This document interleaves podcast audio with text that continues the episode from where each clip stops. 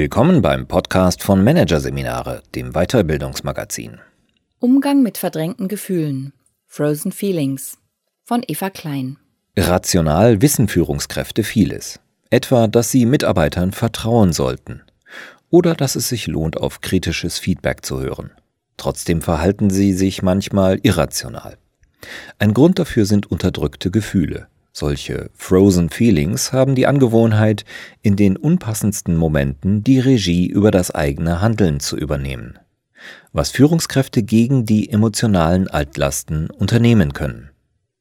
Das Teammeeting ist in vollem Gang. Gerade hat der Teamleiter eine neue Idee präsentiert, von der er richtiggehend beseelt ist. Als dann aber einer seiner Mitarbeiter anfängt, Gegenargumente vorzubringen und den schönen Plan nach Strich und Faden zu zerlegen, platzt ihm der Kragen. Er herrscht den Mitarbeiter an, unterstellt ihm, ein Miesmacher zu sein, unterbindet die Debatte. Und hat dann, aufgewühlt wie er ist, trotzdem die größte Mühe, sich auf den weiteren Verlauf des Meetings zu konzentrieren.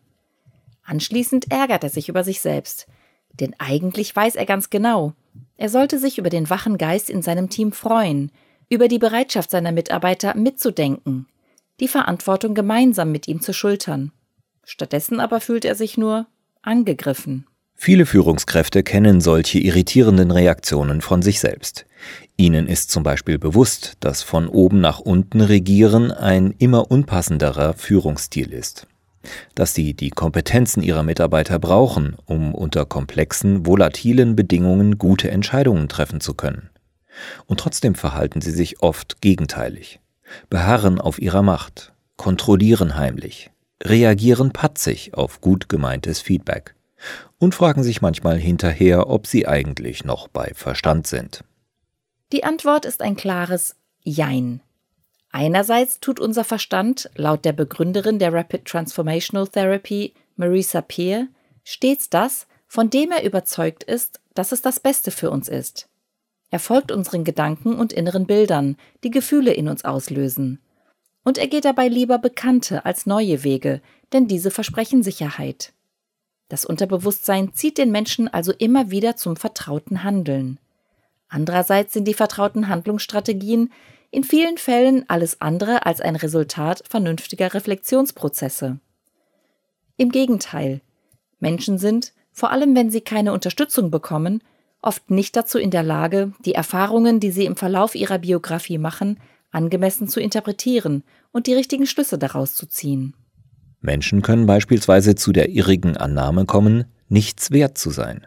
Gerade Kinder gelangen leicht zu solchen Trugschlüssen, weil sie gar nicht anders können, als Situationen stets bezogen auf sich selbst zu interpretieren. Die Eltern streiten sich und ein Elternteil zieht aus, das Kind interpretiert, ich bin schuld daran, ich bin nichts wert, sonst wäre mein Vater oder meine Mutter nicht gegangen.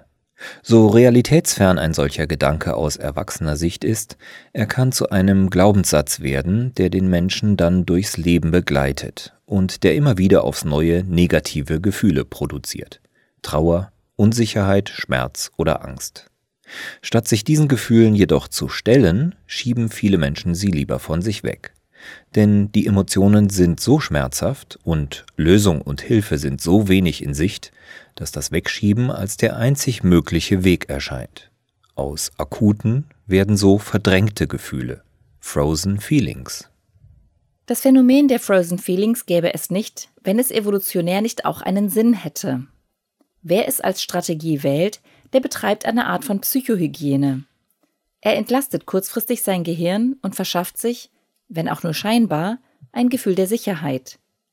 Mitunter kann ihm das tatsächlich das Überleben sichern, vielleicht sogar mehr. Wer beispielsweise gelernt hat, seine nagenden Selbstzweifel mit höchsten Leistungsansprüchen an sich selbst zu kompensieren, der hat damit nicht selten in der Tat Erfolg. Das wiederum bestärkt sein Unterbewusstsein darin, dass das Verdrängen die richtige Strategie ist, um das Überleben zu sichern. Denn, das hat die Erfahrung gelehrt, selbst wenn das Verdrängen mit Schmerz verbunden ist, dieser Schmerz ist überlebbar. Richtig erscheint das Wegdrücken von Gefühlen vielen auch deshalb, weil es eine hohe gesellschaftliche Akzeptanz genießt. Vordergründig scheint es ja auch von Vorteil zu sein, wenn sich Führungskräfte nicht auf destruktive Gefühle wie Angst, Minderwertigkeit oder Neid einlassen, sondern versuchen, sachlich zu bleiben. Doch das Unterdrücken von Gefühlen wird langfristig fast immer zum Problem. Zum einen kann es die Gesundheit belasten, zum anderen stört es wie kaum etwas anderes die zwischenmenschliche Interaktion. Verdrängte Gefühle blockieren die Fähigkeit, unvoreingenommen mit anderen in Kontakt zu treten, eine Beziehung zu ihnen aufzubauen. Das liegt daran, dass sie oft zum scheinbar ungünstigsten Zeitpunkt wie aus dem Nichts auftauchen und dann in einer Interaktionssituation die Regie über das eigene Handeln übernehmen. So wie bei der Führungskraft, die dadurch aus der Fassung gebracht wird, dass ein Mitarbeiter Zweifel an der Zugkraft ihrer neuen Idee vorbringt. Ein an sich völlig harmloser und in der heutigen Arbeitswelt sogar wünschenswerter Vorgang. Doch wenn die Führungskraft in der Vergangenheit gelernt hat, ihre Selbstzweifel dadurch zu beruhigen, immer und überall der Beste zu sein und dafür Anerkennung zu bekommen, dann kann ein kritisches Feedback, so wertschätzend es auch formuliert ist, diesen Schutzpanzer von einem Moment auf den anderen einreißen. Bei der Führungskraft kommt in diesem Augenblick genau das an, was sie, uneingestanden, ständig befürchtet. Du machst deinen Job nicht gut genug. Und sie erlebt mit voller Wucht die sonst erfolgreich in Schach gehaltenen Gefühle, die sie jedoch einmal mehr von sich wegschiebt, indem sie sich ein Ventil dafür sucht. Sie faltet ihren Mitarbeiter zusammen. Es gibt noch viele weitere typische Fälle, die eine Ahnung davon vermitteln, wie gefährlich es ist, wenn emotionale Altlasten das Handeln einer Führungskraft beeinflussen. Da ist etwa die Abteilungsleiterin, die in der Vergangenheit die schmerzhafte Erfahrung gemacht hat, von jemand anderem nicht die Unterstützung zu bekommen, die sie damals gebraucht hätte. Sie hat gelernt, die dadurch verursachte Angst dadurch in Schach zu halten, dass sie alle Probleme möglichst aus eigener Kraft löst. Doch konfrontiert mit dem Anspruch, ihren Mitarbeitern größere Handlungsspielräume zu geben, stößt sie rasch an ihre psychische Grenze.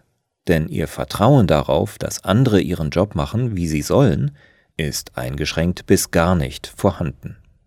Da ist die Führungskraft, bei der sich in jungen Jahren die Überzeugung festgesetzt hat, die anderen nehmen mich nicht ernst.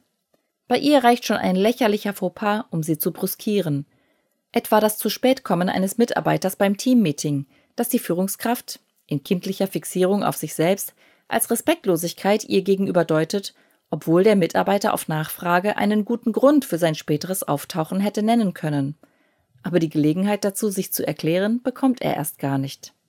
Und da ist die Personalmanagerin, die von einer eigenen Familie träumt, aber von ihrem Partner verlassen worden ist und den damit verbundenen Schmerz rigoros von sich weggeschoben hat. Als ihr einige Wochen später ein Mitarbeiter gegenüber sitzt, der ihr mit strahlenden Augen berichtet, dass seine Frau schwanger ist und er gerne Elternzeit beantragen würde, fertigt sie diesen mit der patzigen Bemerkung ab, dass Elternzeit zwar sein gutes Recht sei, doch deshalb könne ihm noch lange nicht garantiert werden, dass sein Aufgabengebiet nach dieser Zeit noch das gleiche sein werde wie zuvor. Frozen Feelings sind gefährlich für die Führungsqualität, weil sie Führungskräften erst die Empathie für sich selbst, dann die für ihre Mitarbeiter rauben. Denn sie verleiten dazu, Situationen, Menschen und Optionen verzerrt wahrzunehmen, durch die Brille der eigenen Vergangenheit statt objektiv und zukunftsorientiert. Kurzum, Führungskräfte, die Gefühle verdrängen, sehen nicht das, was ist. Sie sehen rot. Und im Nebel ihrer uneingestandenen und gerade deswegen umso mächtigeren Emotionen schätzen sie Mitarbeiter falsch ein – behandeln sie wenig wertschätzend, unfair und manchmal sogar offen aggressiv. Mitarbeiter können durch solche Führungskräfte in ihrem Potenzial massiv eingeschränkt werden. Zum einen, weil diese ihnen ganz konkret Entwicklungs- und Karrieremöglichkeiten verbauen. Und zum anderen, weil sie in einem vergifteten Betriebsklima nicht dazu in der Lage sind, produktiv, frei und unbefangen zu denken und zu agieren. Denn Führungskräfte, die über viele blinde Flecken verfügen, sind wie ein Minenfeld. Die Mitarbeiter wissen nie, wann sie bei ihnen auf einen wunden Punkt treffen. Die Mitarbeiter stehen dadurch unter Stress. Sie müssen ihrerseits ständig Emotionsarbeit leisten, um mit ihren Verletzungen, ihrem Frust und ihrem Ärger zurechtzukommen. Und sie sind insgeheim permanent damit beschäftigt, sich abzusichern und abzuschotten. Das kostet Energie, die dann an anderer Stelle fehlt.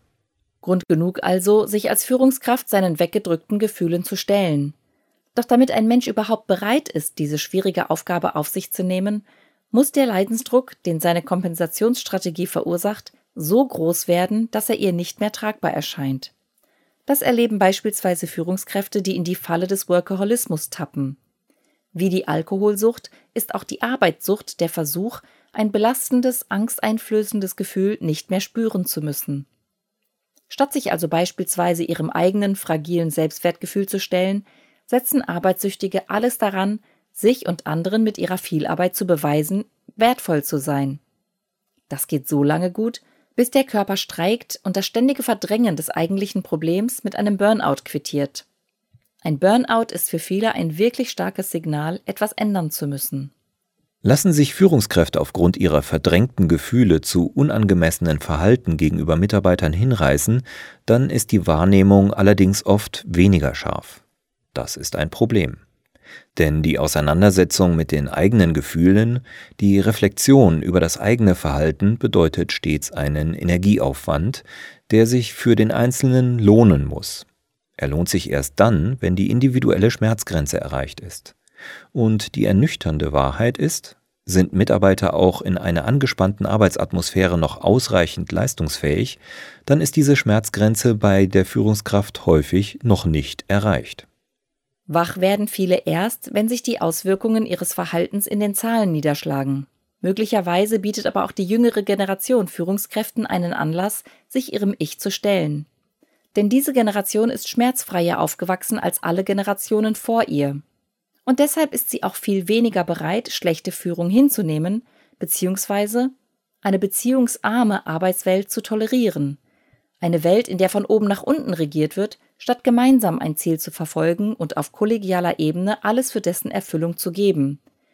Im Zweifelsfall verlassen junge Menschen mit ihren hohen Ansprüchen an die Beziehungsqualität im Arbeitsleben lieber ein Unternehmen, in dem sie diese Qualität nicht vorfinden, als solche Zustände duldend hinzunehmen. Oder sie heuern erst gar nicht in solch einer Firma an. Auf dem Weg in eine neue Arbeitswelt, in der auf Augenhöhe zusammengearbeitet wird, ist es wichtig, dass jede einzelne Führungskraft erkennt, dass die Auseinandersetzung mit ihren Gedanken und Gefühlen ein wichtiger Baustein ihrer Selbstführung ist und damit auch ihrer Führungsqualität. Der erste Schritt für eine Führungskraft, die sich ihren emotionalen Altlasten stellen will, besteht darin, besser darin zu werden, zu erkennen, in welchen Situationen Frozen Feelings für sie zum unerwünschten Handlungsmotor werden. Unterdrückte Gefühle lassen sich daran erkennen, dass sie uns immer wieder in ähnlichen Situationen in abgewandelter Form und in unterschiedlichen Settings begegnen. Das Gefühl von und täglich grüßt das Murmeltier ist der beste Hinweis auf eine Geschichte aus der Vergangenheit, die ins Jetzt hineinwirkt und nach Auflösung strebt. Auch nach außen irrational wirkendes Verhalten ein die Wahrnehmung beschneidender Tunnelblick sowie heftige physische Reaktionen, Schweißausbrüche, Zittern, Blackouts und ähnliches sind hilfreiche Marker, anhand derer sich verdrängte Gefühle erkennen lassen. In der Situation selbst ist es dann wichtig, die persönliche Irritation als Wachstumschance zu begreifen und die eigene Wut, Ohnmacht, Aggression, Panik und Angst wahrzunehmen, ohne sie zu bewerten. Stattdessen müssen Führungskräfte lernen, hier empathisch und wohlwollend sich selbst gegenüber zu sein. Sie sollten sich zunächst einmal wertfrei fragen, was ist gerade passiert? Wie fühle ich mich? Was brauche ich? Was kann ich tun?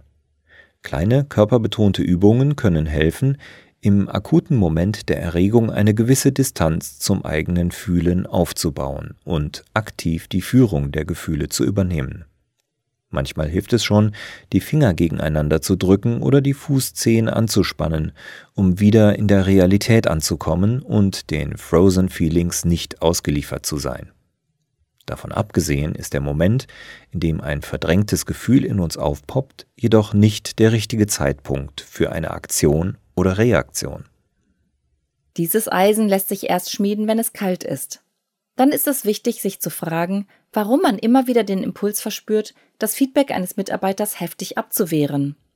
Warum einen ein Mitarbeiter, der in Elternzeit gehen möchte, auf irritierende Weise verärgert. Oder warum es einem so große Angst macht, Mitarbeiter in die Selbstverantwortung zu entlassen. Weil die Ursachen oft tief liegen und weil die Psyche aus Selbstschutz den Versuch, die eigenen Gedanken und Gefühlsschleifen zu durchbrechen, blockiert, kann es sein, dass dieser Prozess nicht ohne professionelle Hilfe gelingt. In einem Coaching können Menschen lernen, den Ursachen für ihr für sie selbst irritierendes Verhalten auf die Spur zu kommen. Und wenn sie klarer sehen, können sie sich daran machen, ihr Unterbewusstsein neu zu programmieren. Die Führungskraft aus unserem Anfangsbeispiel könnte sich beispielsweise fragen, ob sie den Gedanken und Gefühlen, mit denen sie auf kritisches Feedback reagiert, auch in Zukunft ausgesetzt sein möchte. Will sie wirklich so eine Führungskraft sein? Entscheidet sie sich bewusst dagegen, besteht die Chance, dass sie lernen kann, dem Impuls kritisches Feedback kategorisch abzublocken, in Zukunft bewusst zu widerstehen. Sie kann sich beispielsweise vornehmen, in der nächsten entsprechenden Situation den Dialog mit dem Mitarbeiter zu suchen. Und dies dann als neue Reaktion auf den Impuls zur Gewohnheit werden zu lassen. Egal, was von da an geschieht, es wird besser sein als das alte emotionale Chaos.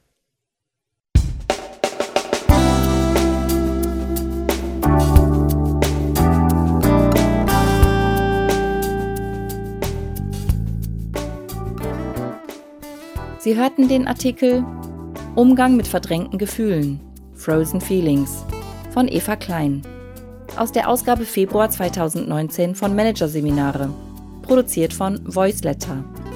Weitere Podcasts aus der aktuellen Ausgabe behandeln die Themen Mindset für HR 4.0, Human Digitalisieren und Leadership Essentials, Best of Führungslehre.